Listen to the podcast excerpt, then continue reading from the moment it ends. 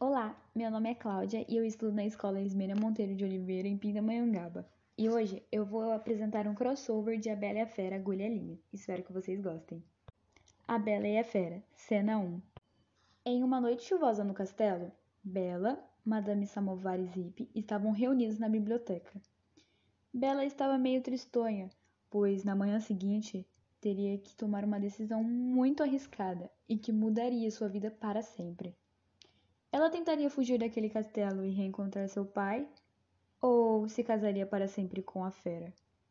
Aquele clima estava tenso em todo o castelo. Madame Samovar, aquele bule elegante, percebeu a tristeza de Bela. Então, decidiu chamá-la no canto e conversar juntamente com Zip. Madame Samovar. Bela, percebi que você está triste hoje e não gosto de ver assim. Gostaria de ouvir uma história? Bela. Me perdoe, Madame Samovar. Estou assim devido à decisão que preciso tomar amanhã. Não sei o que faço. Zip. Mamãe, que história? Madame Samovar. Zip, isso é coisa de adulto.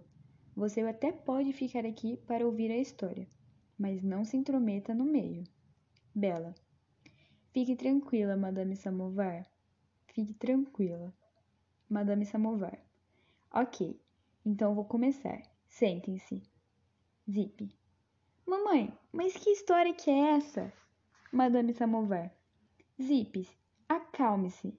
É aquela história da agulha linha. Você já ouviu ela trezentas vezes. Zip.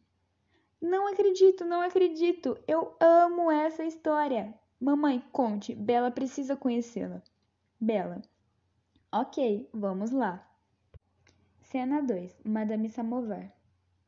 Ok, então vamos começar.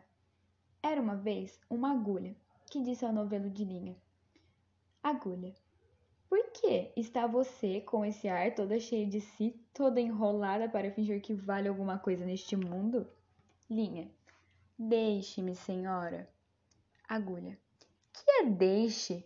Que a deixe por quê? Porque lhe digo que está com um ar insuportável? Repito que sim e ainda confirmo, e falarei sempre que me der na cabeça. Linha. Que cabeça, senhora? A senhora não é alfinete, é agulha. Agulha não tem cabeça. Ou se esqueceu disso? Que lhe importa o meu ar?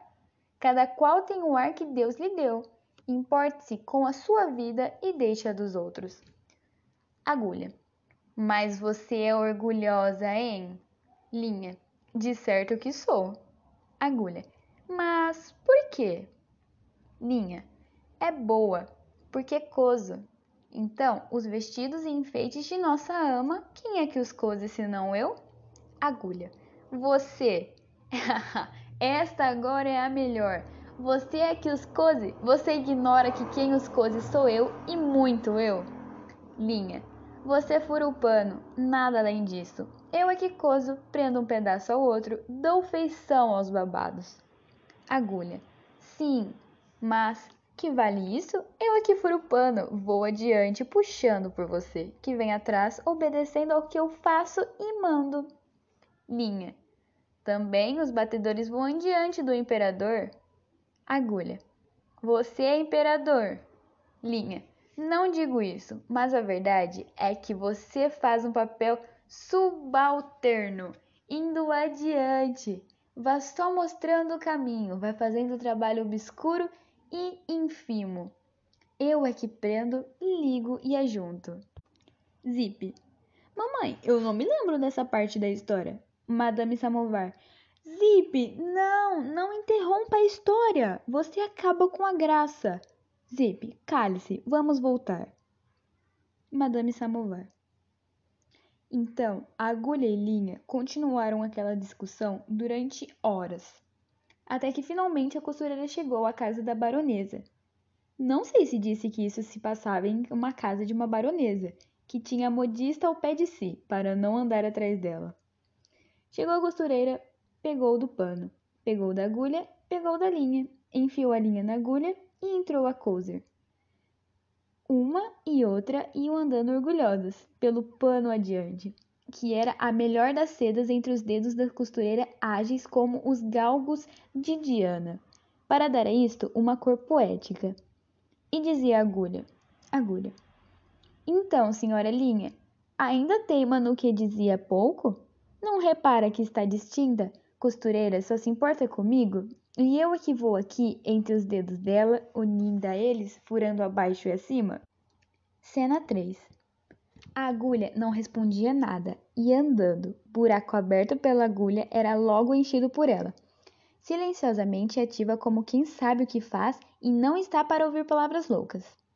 A agulha, vendo que ela não lhe dava resposta, calou-se também e foi andando. E era tudo silêncio na saleta de costura. Não se ouvia mais que o plique-plique da agulha no pano. Caindo o sol, a costureira dobrou a costura para o dia seguinte. Continuou ainda nesse e no outro, até que no quarto acabou a obra e ficou esperando o baile.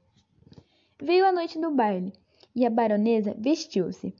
A costureira que ajudou a vestir-se levava a agulha espetada no corpinho, para dar algum ponto necessário.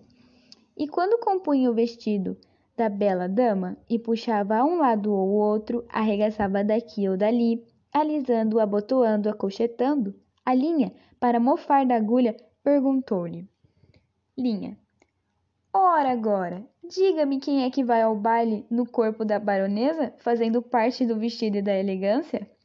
Quem é que vai dançar com os ministros e diplomadas enquanto você volta para a caixinha da costureira? Antes de ir para o balaio das mucamas. Vamos, diga-lhe. Parece que a agulha não disse nada, mas um alfinete de cabeça grande e não menor experiência murmurou a pobre agulha. Alfinete. Anda, aprende, tola. Cansas-te de abrir um caminho para ela e é ela que vai gozar da vida, enquanto aí ficas na caixinha de costura. Faze-me como eu, que não abro caminho para ninguém. Onde me espetam, eu fico. Desfecho. Madame Samovar. Bela, você compreende, minha querida? Conseguiu entender a moral da história? Bela.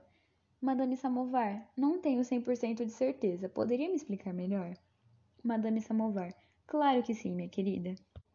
A moral da história é que muitas vezes precisamos tomar cuidado para quem abrimos caminhos em nossas vidas, pois essa pessoa pode simplesmente se aproveitar da situação e até mesmo de você, dando crédito total para ela. Ou seja, ela vai gozar da vida enquanto você fica ali de lado e se esforçando cada vez mais. Bela, obrigada, Madame Salovar. Essa história me fez refletir sobre a minha decisão e até mesmo me fez lembrar de Gaston, que só quer se aproveitar da situação. Madame Samovar. Espero que tenha lhe ajudado mesmo, minha querida. Bom, vamos para a cama. Está na hora. Olha só o Zip, já até dormiu. Zip.